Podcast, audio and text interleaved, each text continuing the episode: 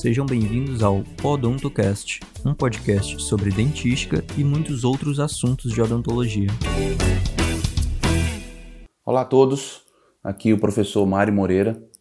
Estamos iniciando a produção dos áudios do nosso podcast e optamos por escolher alguns assuntos que possam ajudar na formação acadêmica dos estudantes, através de algumas discussões objetivas, sugestões e algumas dicas importantes. O assunto escolhido para este podcast foi exame clínico. É, um exame clínico mais direcionado à dentística, mas é uma série de sugestões e dicas que podem ser utilizadas para as outras especialidades. É, após alguns anos de docência, é, eu consigo identificar uma série de características de conduta e procedimentos que às vezes são repetidos por alguns estudantes, na maioria das vezes por desconhecimento ou até por inexperiência. Então, nós decidimos conversar um pouco sobre isso aqui neste áudio. Bom, a minha primeira observação é sobre o manejo do paciente. É muito comum a gente observar na clínica um manejo meio impessoal. Né? O que, que eu quero dizer com isso?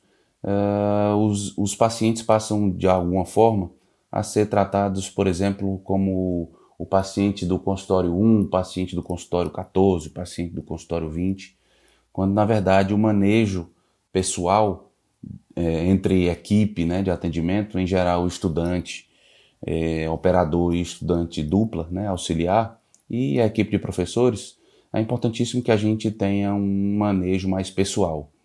Então, para que haja uma parceria do, entre paciente e a dupla de atendimento, é importantíssimo que a gente saiba o nome dos pacientes, tratar essas pessoas pela forma como elas gostam de ser chamadas. É, é, e isso gera uma confiança muito grande né, do paciente nos procedimentos a serem realizados, e principalmente porque os, os pacientes sabem que os procedimentos são realizados por estudantes. Então é muito importante haver uma relação pessoal. Não digo uma relação pessoal de intimidade, mas é importante o paciente saber que os estudantes sabem o nome, que lembram o que foi dito na consulta anterior, que, que tem é, que respeito pelo horário de atendimento, pelas consultas de retorno.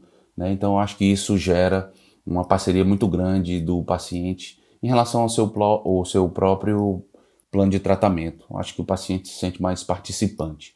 Então, essa é uma percepção que a gente, ao longo do tempo, é, adquire que, e é uma forma é, mais eficiente da gente conseguir participação dos pacientes no tratamento. Né? Em relação a manejo. É, uma segunda dica que eu tenho para dar para vocês é em relação à objetividade.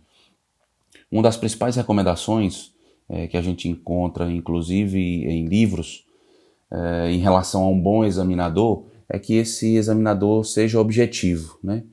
Então é muito importante que a gente seja objetivo, mas que essa objetividade não seja exagerada e nem nos atrapalhe na busca de um bom exame clínico.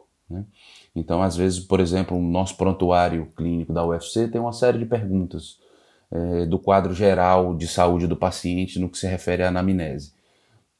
Então, às vezes, a gente observa o estudante perguntar, é, fazer essas perguntas de forma quase que automática, é, perguntando se o paciente é hipertenso, se o paciente tem diabetes, se o paciente já teve algum problema de ordem geral, e anotando sim ou não de forma muito automática. Né? Então, a minha dica aqui é essa objetividade não seja exagerada, porque muitas dessas informações são extremamente importantes para a gente conseguir um bom diagnóstico e também planejar o tratamento do paciente. Então, é importantíssimo que a gente saiba o que perguntar né, e o que fazer com as perguntas. Então, esse, esse segundo ponto aí trata sobre a objetividade durante o exame clínico. E a minha terceira observação é que muitas vezes falta clareza em relação ao principal objetivo do exame clínico, é, que é exatamente um bom diagnóstico e a elaboração do plano de tratamento adequado. Então, é, é muito importante nós termos é, a certeza do que a gente pode encontrar, como procurar, de quais recursos nós podemos é, nos utilizar para um exame cuidadoso, né?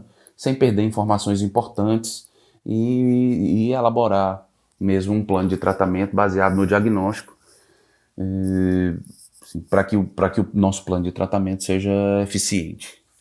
Tá bom? Então, essas três dicas aí são importantes, sobretudo para um estudante que está entrando em clínica uh, agora, um estudante do S5, do S6, uh, até do S4, uh, para que levem em consideração e, passam a aplicar, e passem a aplicar isso na sua rotina de clínica. Tá bom?